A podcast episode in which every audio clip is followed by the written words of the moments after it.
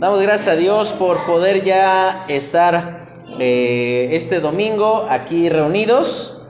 Estamos eh, estudiando por las tardes en este mes de enero, febrero, las siete veces en las cuales el Señor Jesucristo en el libro de Juan dijo, yo soy. En las mañanas estamos estudiando las siete iglesias de Apocalipsis. Y eh, la semana pasada eh, hablábamos eh, ahí en el capítulo 6, cuando el Señor Jesucristo dijo, yo soy el pan que descendió del cielo. Y hablábamos de que Cristo debería de ser nuestro permanente y único satisfactor. Aquel eh, bien dado por Dios, que es algo que de ninguna manera podríamos conocer u obtener el beneficio de parte de Dios, eso nos ha sido dado y al mismo tiempo, donde decíamos todo lo que mi Padre me da, vendrá a mí, y el que a mí viene no le echo fuera. Y ahí podíamos ver el tierno cuidado de parte de Dios, siendo nosotros un regalo de la bondad de su Padre hacia el Hijo, de tal manera que la gloria de Cristo fuese notoria en nuestra salvación y en lo que todas las cosas que puedan ocurrir en nuestra vida no son resultado de nuestra buena voluntad ni de nuestros deseos de cambiar, sino son resultado de que Cristo ha dicho que nadie va a ser rechazado y todos habremos de ir a Él, ¿no? Y llegamos el día de hoy a la segunda vez en, las cual, en la cual el Señor Jesucristo mencionó que Él era algo. Y el día de hoy vamos a estudiar el segundo gran yo soy. Y ese gran yo soy aparece en el libro de Juan capítulo 8. Abra allí su Biblia, por favor. No nos vamos a volver a poner a leer porque ya lo hicimos al principio de el culto. Pero vamos a estudiar en esta eh, tarde el gran yo soy cuando el Señor Jesucristo dijo, yo soy la luz del mundo. Y ahí vamos a poder entender las implicancias que tiene el hecho de que Cristo es luz, pero no nada más dijo que Él es luz, dijo que Él es la luz del mundo y lo que corresponde a nosotros. Pero no sé si usted ha prestado atención, siempre que el Señor Jesucristo dijo, yo soy algo, siempre había una confrontación resultante. La vez pasada decíamos que las personas le seguían porque pues les había dado de comer y pues como eh, en, buen mexicano decimos pues quien le dan pan que llore, pues a quien le, estén llenando la panza pues ahí lo vas a tener todo el tiempo contigo, fiel a ti y el Señor Jesucristo les dice trabajen no por la comida, eh, por la comida que, que, no perece, sino para lo que permanece por vida para vida eterna. Y llegamos al capítulo 12, perdón, 8, y en el versículo 12 dice lo siguiente, otra vez Jesús les habló diciendo, yo soy la luz del mundo, el que me sigue no andará en tinieblas, sino que tendrá la luz de la vida.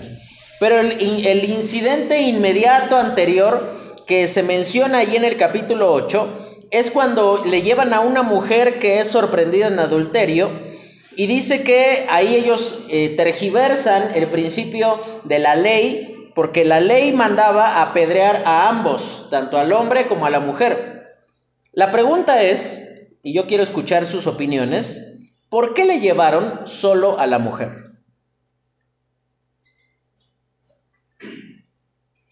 Eh, saque usted de su cabeza esas ondas de por misóginos por machistas, porque estaban bajo el patriarcado, no, no nada, nada de eso aplica. ¿Por qué causa solo llevaron a la mujer? Porque querían que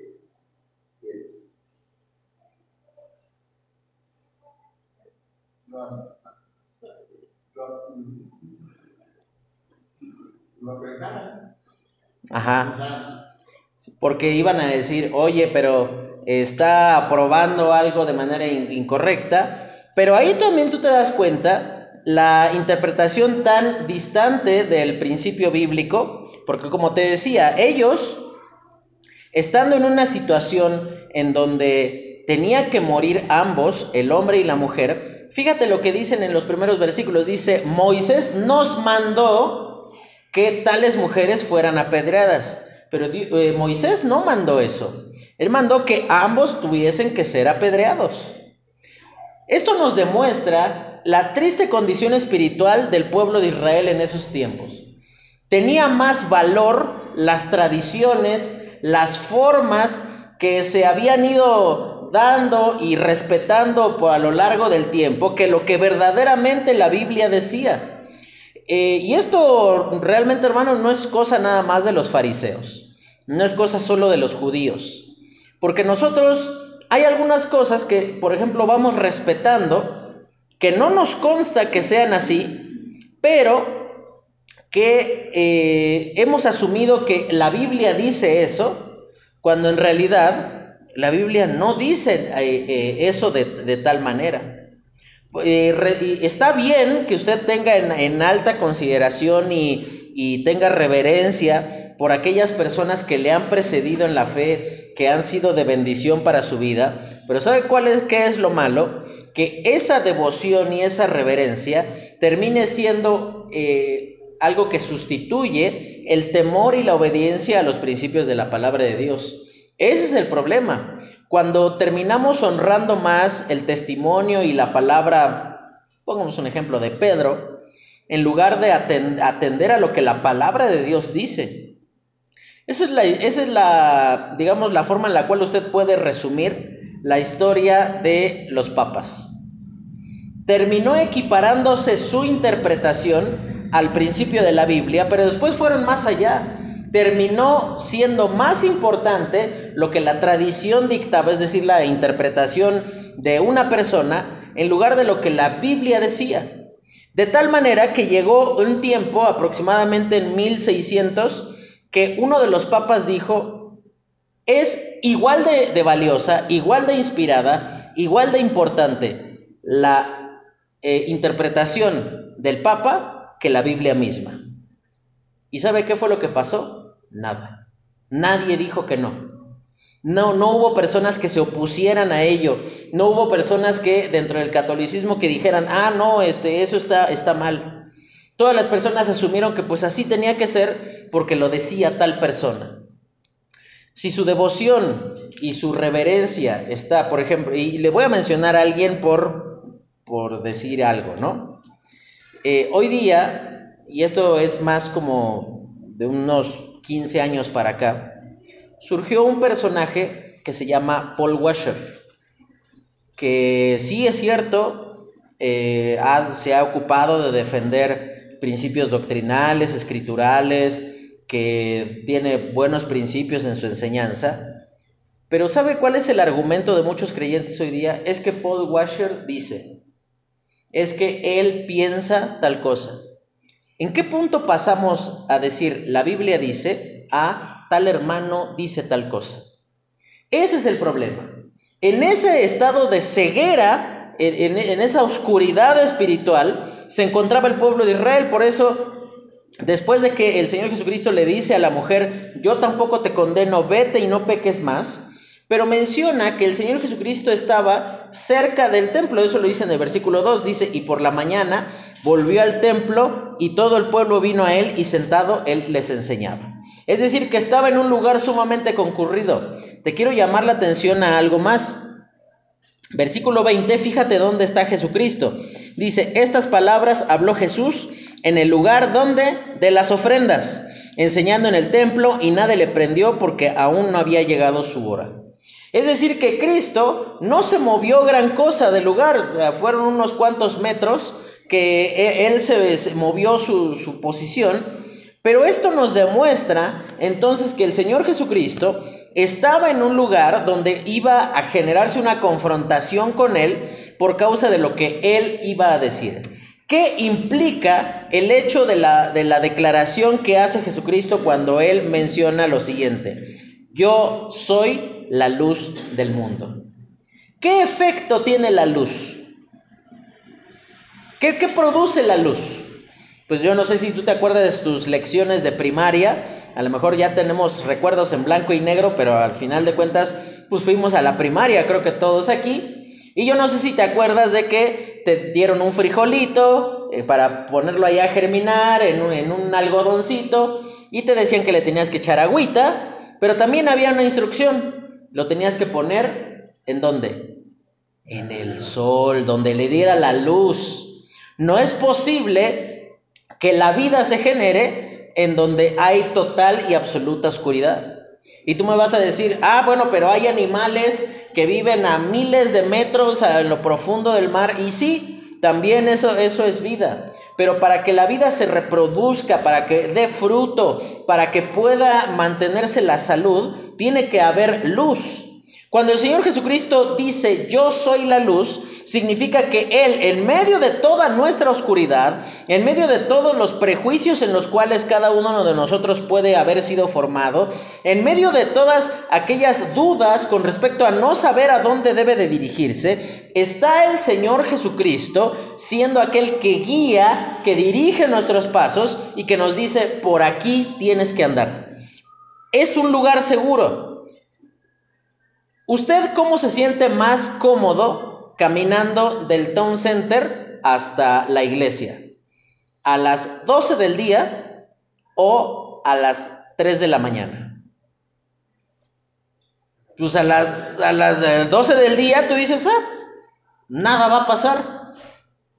¿Por qué? Porque lo, solo, solo la, gente solo roba de noche. No, porque hay luz. Sabes alguna buena distancia lo que se aproxima, puedes percibir mayor, mayor cantidad de cosas que de noche.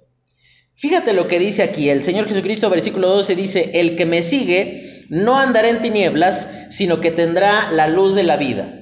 Cuando el Señor Jesucristo dice, yo soy la luz del mundo, habla de que es una, y, y tenemos un nombre muy peculiar aquí en la iglesia, ¿no? Faro de luz yo no sé cuántos de ustedes han tenido la oportunidad de estar en un barco en el mar, pero es una de las cosas más atemorizantes.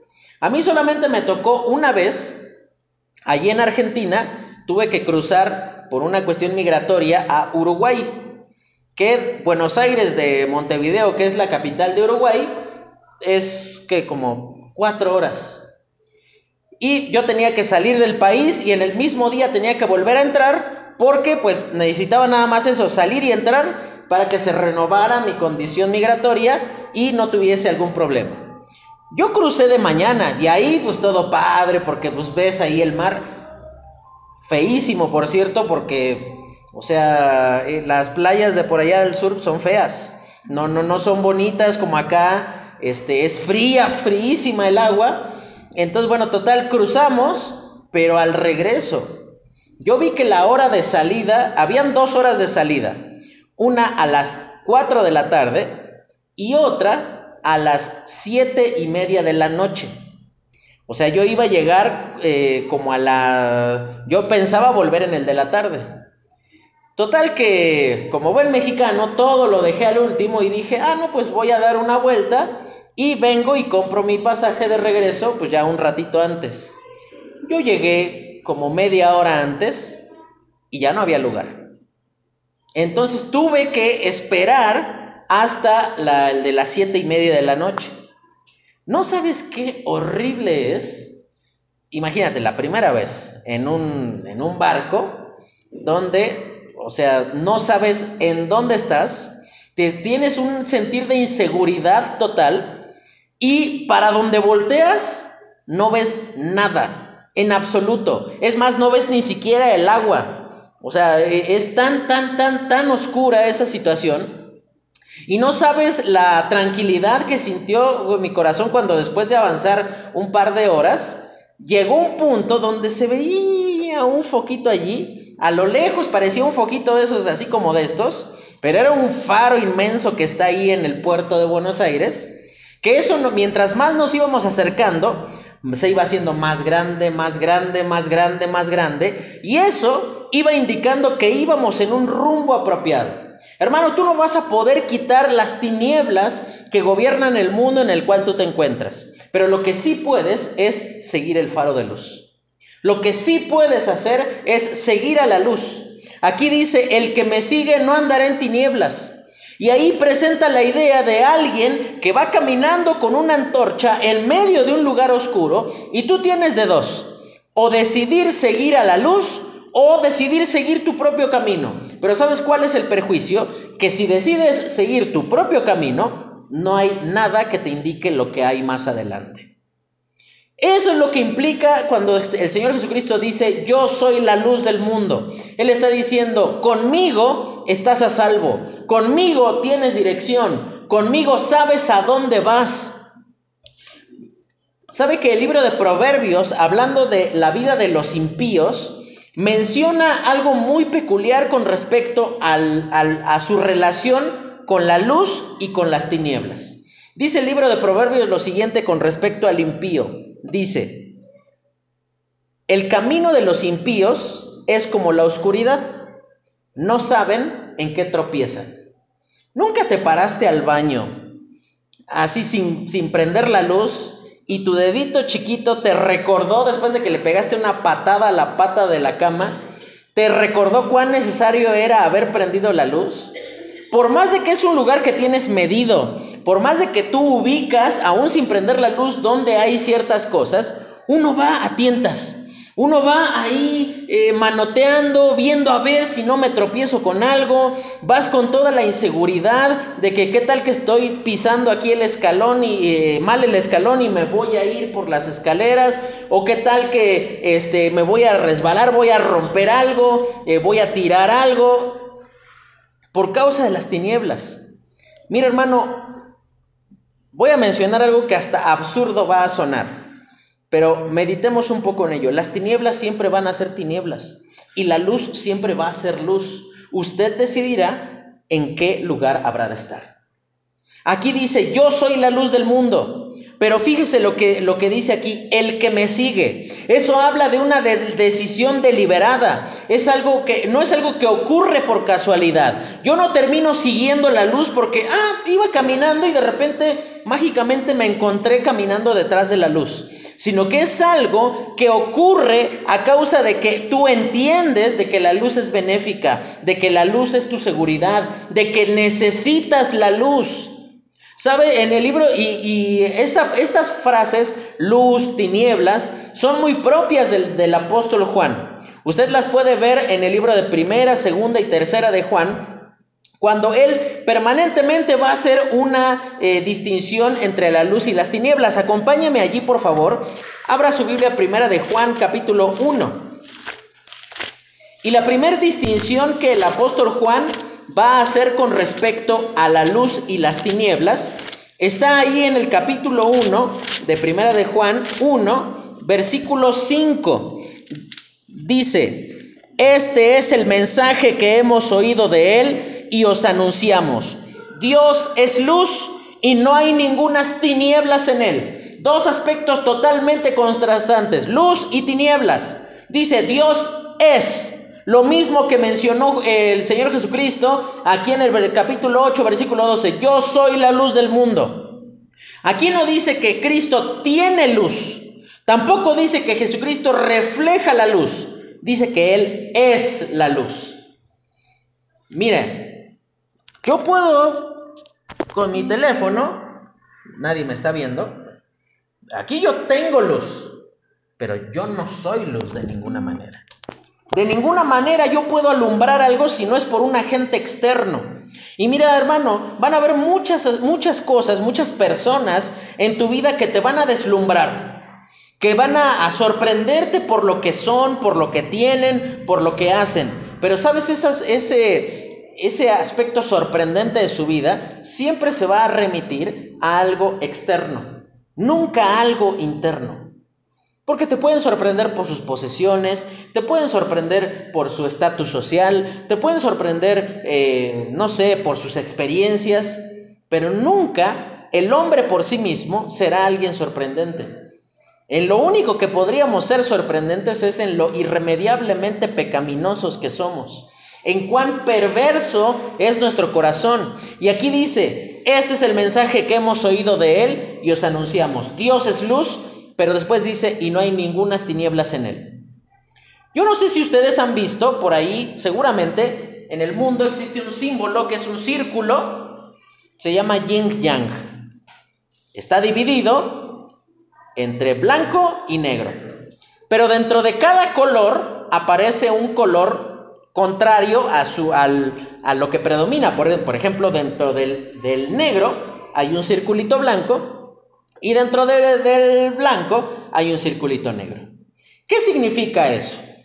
La idea popular humana de el, la forma en la cual conviven el bien y el mal significa que dentro, hablemos de la parte oscura, dentro de lo malo hay una pequeña parte que es buena, que termina siendo benéfica. Y dentro de lo bueno hay una pequeña parte que termina siendo mala. Y nosotros decimos, ah, suena bien, sí, pero no está bien. Porque aquí dice, Dios es luz. Y nada de malo usted encontrará en Dios. Probablemente eh, muchos creyentes toman decisiones eh, de eh, enojarse o de amargarse contra la persona de Dios porque Dios no hizo algo que tú esperabas que Dios hiciera. Por ejemplo, es que ¿por qué no curaste a mi mamá y se murió? Y por eso, y uno comienza a razonar diciendo, ¿tenías el poder de sanarla o no? Pues sí. ¿Y por qué no la sanaste? Pues porque no quisiste, porque eres malo. Entonces yo me enojo contra ti. Es un pensamiento sumamente popular entre muchos creyentes. Por ejemplo, tú dices, es que Dios tantos años llevo pidiéndote por esta chica para que se case con otro. Tanto tiempo llevo siendo fiel, llevo siendo este, alguien eh, honorable en mi vida espiritual y en esta semana me dan un diagnóstico que dicen que tengo cáncer. Tantos años llevo siendo fiel y honesto en mi trabajo y me despiden. Hermano, si usted sigue al Señor solo por las cosas que Él le puede dar, usted en realidad no está siguiendo al Señor. Usted está siguiendo las cosas que el Señor le va a dar. Dice aquí, Dios es luz y no hay ningunas tinieblas en él. No hay nada malo dentro de esa luz. No hay nada que le pueda conducir al error. No hay, esa luz no le conducirá a la desgracia. No le va a conducir a la infelicidad. Y usted va a decir, bueno, a la infelicidad a lo mejor sí, porque yo no me siento muy feliz a veces de hacer eh, la voluntad de Dios, en lugar de eso tener que cumplir, eh, perdón, en lugar de hacer mi voluntad, tener que hacer la voluntad de Dios. ¿Sabes, hermano? La relación entre la luz y las tinieblas es algo que no existe. O existe una o existe la otra. Pero yo no, por ejemplo, yo llego a mi cuarto, prendo la luz y no es que se queda la mitad en tinieblas y la mitad de, luz. No pueden existir ambas juntas. Y es algo que usted va a ver permanentemente en el, libro de Primera de Juan. Por ejemplo, fíjese lo que dice Primera de Juan, capítulo 2.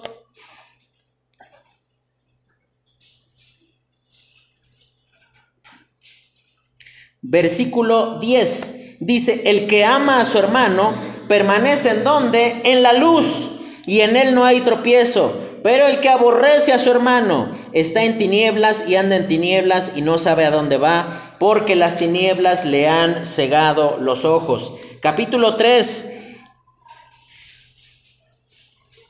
Versículo 7. Hijitos, nadie os engañe. El que hace justicia es justo como Él es justo. El que practica el pecado es del diablo. Porque el pecado, perdón, porque el diablo peca desde el principio. Para esto apareció el Hijo de Dios, para deshacer las obras del diablo. Y podemos seguir y seguir y seguir por primera, segunda, tercera de Juan pero la, relación va a ser constante, siempre va a ser la misma. O subsisten las tinieblas o subsiste la luz. No pueden convivir juntas. Y ese es el testimonio lamentable de muchos creyentes, que usted en la iglesia es bien cristiano, pero en su trabajo es otra persona totalmente que usted apenas cruza esa puerta saliendo de la iglesia y ya le van saliendo de nuevo los cuernos y la cola y nada más le falta su tridente y está rojo para comportarse como en la imagen que el mundo tiene del diablo. Y, vuelve a la iglesia y ahí se los está tumbando un poco antes de, entrar o los maquillamos, los escondemos para nuevamente cantar aquí todos juntos en armonía. Dios es luz. Dice aquí versículo 12, yo soy la luz del mundo. ¿Qué significa? Decíamos hace ocho días que Cristo es nuestro satisfactor. ¿Qué significa cuando, cuando Él dijo, eh, yo soy el pan que descendió del cielo, Él es nuestro satisfactor? ¿Qué significa cuando Cristo dice, yo soy la luz del mundo? Significa que Él es nuestra guía. Usted decidirá, hermano, o estar andando en la dirección apropiada o andar perdido. Y usted tendrá que sufrir las consecuencias de esa perdición. Y no, no una perdición en el infierno, pero sí una vida llena de insatisfacción, llena de frustración, llena de temor por causa de que usted sabe que está viviendo de una manera incorrecta delante del Señor. Y fíjese lo que dice después, el que me sigue no andará en tinieblas. Y sabe que esa palabra seguir literalmente significa imitar. Y es un, proceso de ir modelando los pasos, de ir eh, siguiendo el ejemplo de otra persona. Yo no sé si usted ha visto, por ejemplo, de esas mentiras que decimos nosotros cuando vemos un bebé recién nacido. usted, hermana Milka, trabaja con bebés. Y dicen, es igualito al papá. Mentira. Están todos hinchados, rojos. Este, la verdad, usted me disculpará, pero los niños recién nacidos son feos. Ya se van componiendo, algunos no nos compusimos nunca, pero... Y uno va diciendo, ¿en, en qué se parece? Inicialmente, uno ve un bebé, otro al lado y otro al lado, y uno dice, pues los, los tres son lo mismo. Pero en ese tiempo en el cual van conviviendo con los padres, van adquiriendo hábitos que los padres tienen. Si tienen buenos padres, pues serán personas honorables, dignas, decentes, pero si no, pues serán personas que se dedican a sacar ventaja de otros. Y eso es quizás lo que los padres procuran, que sus hijos no sean malas personas. Pero ¿sabes eso de qué surge? No de que usted insiste mucho en las instrucciones que le da a sus hijos. ¿Sabes de dónde surgen las buenas decisiones que los hijos toman? Por medio de que imitan su ejemplo. Usted se puede desgastar la vida diciéndole a, tu hijo, no robes. Pero si, ellos le ven a usted robar, de nada sirve que usted se gaste la garganta y se enoje con ellos cuando vengan y le digan que en la tienda se quiso robar unas galletas. Hermano, aquí dice el que me sigue. Aquí no dice el que tiene deseos de seguirme. Ah, tampoco dice el que tiene la intención de valorar como algo apropiado seguirme, sino dice el que me sigue. Y ahí entonces tendría usted que evaluar en esta tarde verdaderamente si está siguiendo a Cristo o está siguiendo a otra cosa. Fíjese lo que dice Jonás cuando él estaba ahí en el vientre del gran pez. Y fíjese lo que dice el libro de Jonás capítulo 2, versículo 8. Está Jonás. ¿Usted cómo se imagina que estaba Jonás ahí en el vientre del gran pez? Yo no me imagino a Jonás así con los brazos aquí arriba, recargado en una tripa. No, seguramente estaba todo apretado, incómodo. Imagínese el asco que él seguramente sentía por todos los jugos gástricos del gran pez quemándolo, eh, por, por, toda ahí la, la, condición. Seguramente no era un lugar que olía bonito. Yo no sé si usted ha ido ahí al mercado de la viga en la Ciudad de México. Es un mercado de puro pescado. Yo lo invito, vaya por ahí de mayo a las 4 de la tarde. Eso huele a todo menos a rico un olor tan podrido, tan penetrante. Imagínense a qué olía el estómago de ese gran pez. Seguramente era una condición muy, muy eh, eh, fea para Jonás estar en esa condición. Pero fíjese lo que dice en el versículo 8. Los que siguen vanidades ilusorias su misericordia abandonan. Léalo de nuevo conmigo. Los que siguen vanidades ilusorias, su misericordia abandonan. Y aquí Jonás está expresando su propia experiencia. Él pensó y ilusamente que podía escapar de Dios, que podía negarse a cumplir con el plan de Dios, que podía decirle, no, no, no, no, no, Señor, eso pídeselo a otro tarugo menos a mí. No me vengas a decir a mí que esto es algo bueno, que va a producir un buen resultado, porque los ninivitas son las peores personas que te puedas encontrar. Los que siguen, pero fíjate lo que dice, no nada más dice que son ilusorias, sino dice de entrada que son vanidades. Cuestiones vacías, huecas, que solamente tienen una apariencia. ¿Como de qué cree que va a tratar la revista ahí que a lo mejor hasta usted la compra cada este mes? Que se llama justamente así, Vanidades. ¿Usted cree que va a encontrar un artículo sobre el cambio climático? ¿Usted cree que va a encontrar eh, recomendaciones para cuidar eh, tu auto?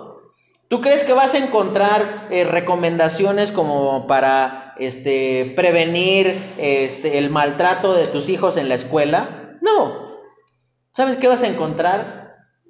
¿Qué piedrecitas quedan mejor en tus uñas? Ahí, ¿de qué, qué cuál es la técnica más apropiada para el tratamiento de las extensiones que te debes de poner en el cabello? ¿Qué colores van a combinar ahí en el maquillaje? Apariencia, vanidad algo que solamente presenta algo muy lindo, pero no tiene contenido, que no tiene verdaderamente sustento real y verdadero. Los que siguen vanidades ilusorias, su misericordia abandonan. Hermano, probablemente tú has estado por años siguiendo cosas que no son el Señor, aunque tengan que ver con cosas del Señor. A lo mejor has seguido el ejemplo de alguna persona que te ha resultado impactante o a lo mejor por gratitud te mantienes haciendo ciertas cosas porque dices, ah, esto es, pues está padre lo que hace este hermano y yo lo quiero ayudar. Y piensas de esa manera que estás siguiendo al Señor cuando en realidad estás siguiendo a hombres. Probablemente en algún momento de tu vida seguiste una relación, seguiste a una persona y terminaste pagando las consecuencias porque viste que seguiste nada más la apariencia, lo externo, lo lindo que, que, que, pasaba. Esto ocurre mucho cuando uno se casa, hermano. Hermana, acuérdese, esa vez que vio a su esposo recién levantado y tú decías, ay, así no venías a recogerme a la casa.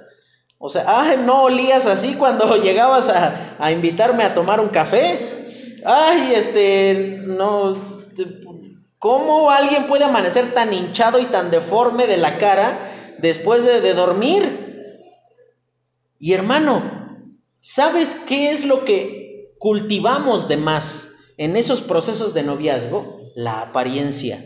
Que piensen bien de mí, que, que digan cosas buenas de mí, pero cuando llegas y avanzas y llegas al matrimonio, no vas a poder amanecer peinada, hermana, todos los días. No vas a poder levantarte y ahí, este, eh, pues darte, aunque sea unas palmaditas ahí en las mejillas, ni para eso te va a dar tiempo a veces. Los que siguen vanidades ilusorias, su misericordia abandonan. Y tú tendrías que considerar, hermano, en esta tarde, si lo que has estado siguiendo durante toda tu vida o dentro de tu vida cristiana ha sido al Señor o ha sido otra cosa. A lo mejor has seguido al Señor porque tus padres le siguen, pero no porque es una, una eh, convicción verdadera de ti. Yo, eh, y ayer que estábamos leyendo, mi esposa me mencionaba algo que tenía mucha razón. Si tú hiciste la lectura del día de ayer, cuando mencionaba eh, Jacob, cuando él se junta con, eh, eh, Raquel, con Lea, con las siervas, y él les dice, el Dios de mi padre Isaac. Pero hay un cambio cuando en el capítulo 33 Él ya menciona y dice, mi Dios. Después de tener un encuentro con Él y de, de batallar con Dios, pasa de ser el Dios de mi Padre a ser mi Dios. Probablemente tú creciste en una familia cristiana y deberías estar plenamente agradecido a tus padres porque te han, a lo largo de todos los años que tú tienes hasta ahora, te han procurado mantener cerca del Señor. Pero tiene que llegar un momento, hermano, donde la fe de tus padres es justo eso, la fe de tus padres y comienzas a edificar tu propia fe. Piensa en lo siguiente, si tus padres no te hubiesen acercado al Señor, ¿El día de hoy estarías aquí? Si tus padres no te hubiesen, supongamos en esas épocas donde uno se siente autosuficiente y sumamente maduro, 15 años, de esas veces que uno dice, yo ya no quiero ir a la iglesia. Si tus padres te hubieran dicho, ah, pues sí, ya no vayas a la iglesia, ¿estarías hoy aquí? ¿En qué momento esa fe de tus padres se convirtió en tu fe? Porque imagínate, llegará un día tristemente en el cual tus padres ya no van a estar. ¿Te vas a mantener fiel al Señor a pesar de que ellos ya no estén? Y eso es la, cuestión triste de muchos creyentes hoy día, que siguen al Señor porque van siguiendo a otros, pero no, no al Señor. Siguen la fe porque otros lo hacen, pero no porque ellos entienden que es algo personal. Dice ahí Juan capítulo 8, versículo 12, yo soy la luz del mundo, el que me sigue no andará en tinieblas. Pero fíjate cómo termina allí eh, eh, la declaración del Señor Jesucristo. No andará en tinieblas, sino que tendrá. No dice que va a ver la luz. No dice que la luz le va a pasar cerca. Dice la tendrá. Tendrá la luz de la vida. Y termino diciéndote esto, hermano. Hace ocho días decíamos que Cristo es nuestro satisfactor. Con esta segunda declaración, cuando Jesús dice, yo soy la luz del mundo, tú tendrías que concluir que Cristo es nuestra guía. Si Él no te está encaminando tus pasos, si tú analizas tus decisiones y tienes que reconocer que han agradado a muchas personas, menos al Señor, tú no estás siguiendo al Señor. Tú estás siguiendo tus propios deseos, estás siguiendo tus propios razonamientos, estás siguiendo a otras personas, pero no al Señor. Porque aquel que sigue al Señor honra primariamente al Señor y después a otras personas. Mira, y dice, y ahí tú te puedes dar cuenta, y lo, voy, lo menciono así muy rápido, cuando el Señor Jesucristo, lo primero que le, le dicen aquí los judíos es, ah, es cierto, tenemos que seguir tu, tu voluntad y tu ejemplo. No, ocurre todo lo contrario. ¿Qué es lo que le dicen los judíos al Señor Jesucristo? Le dicen, tú dices eso de ti mismo, pero pues nosotros no te conocemos. Y, y, leímos un poco más y más adelante le dicen, ¿y quién es tu padre?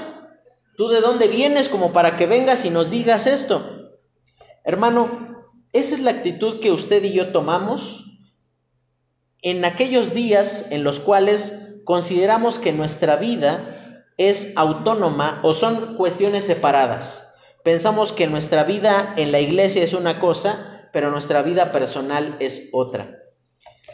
Yo quiero que usted considere donde eh, le, le dicen al Señor Jesucristo, fíjese el versículo 28, Dice, Él les dijo, cuando hayáis levantado al Hijo del Hombre, entonces conoceréis que yo soy y que, y, perdón, y que nada hago por mí mismo, sino que me enseñó mi Padre, así hablo, porque Él me envió conmigo, con, eh, perdón, porque el que me envió conmigo está.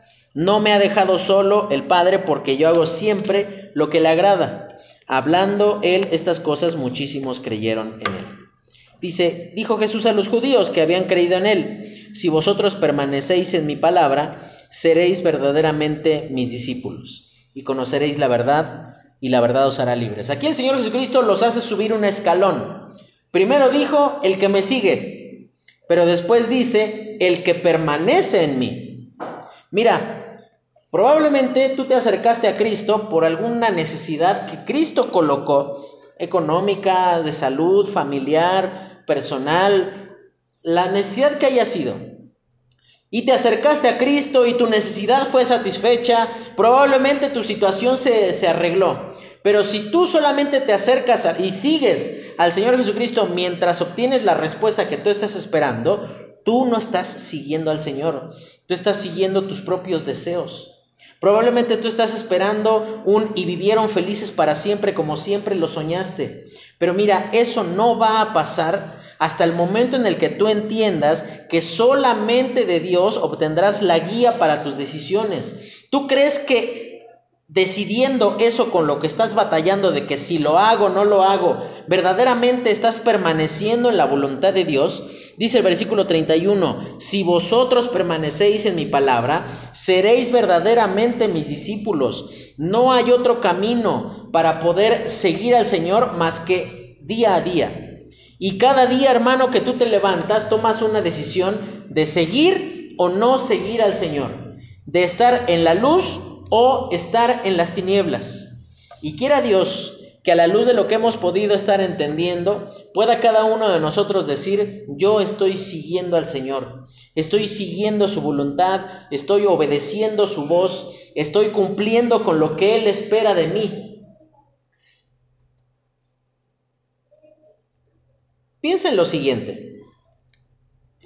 Imagínate que eh, un día estás cocinando ahí en tu casa y yo no sé si has visto de esas cosas que se ponen sobre la parrilla de la estufa, que son una placa de metal, para que la, cocina, la comida se cocine mucho más lento.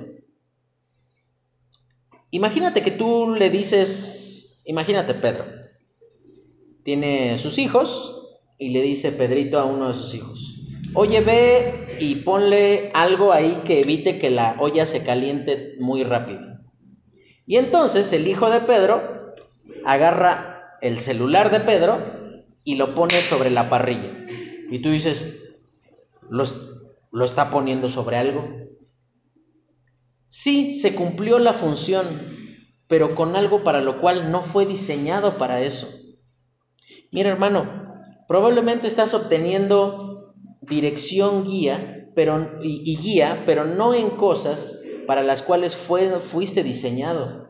Imagínate que llegues al cielo emocionadísimo diciendo, es que mira Dios, todos los reconocimientos que obtuve, todas las cosas que hice en el mundo, todo lo famoso y lo popular que fui. Mira todos los seguidores que tengo en Instagram, en Facebook. Mira todo lo, lo importante y lo querido que fui para ellos. ¿Te imaginas qué triste que sería llegar al cielo y que Cristo te dijera, ah, pues sí está padre, pero yo quería que fueras misionero? O sea, sí está padre, pero no te diseñé para esto. Si me hubieses seguido, hubieses entendido que yo no quería que fueras un influencer en redes sociales. Hubieras entendido que yo quería algo más de ti. ¿Sabes por qué razón probablemente te sientes sin propósito y te sientes insatisfecho? Porque no estás siguiendo al Señor. Estás siguiendo, como decíamos en el libro de Jonás, vanidades ilusorias.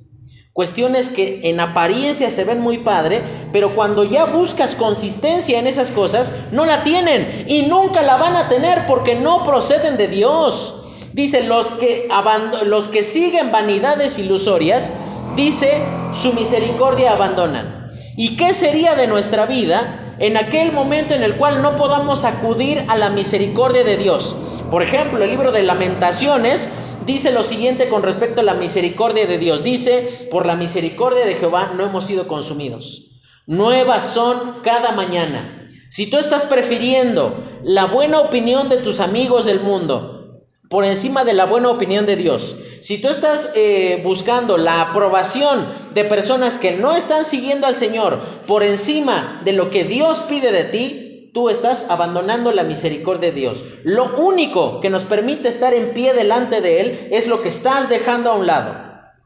Yo soy la luz del mundo. El que me sigue no andará en tinieblas. Y dice allí andará. Habla de que tienes que estar en movimiento. Tiene que haber algo que cambie.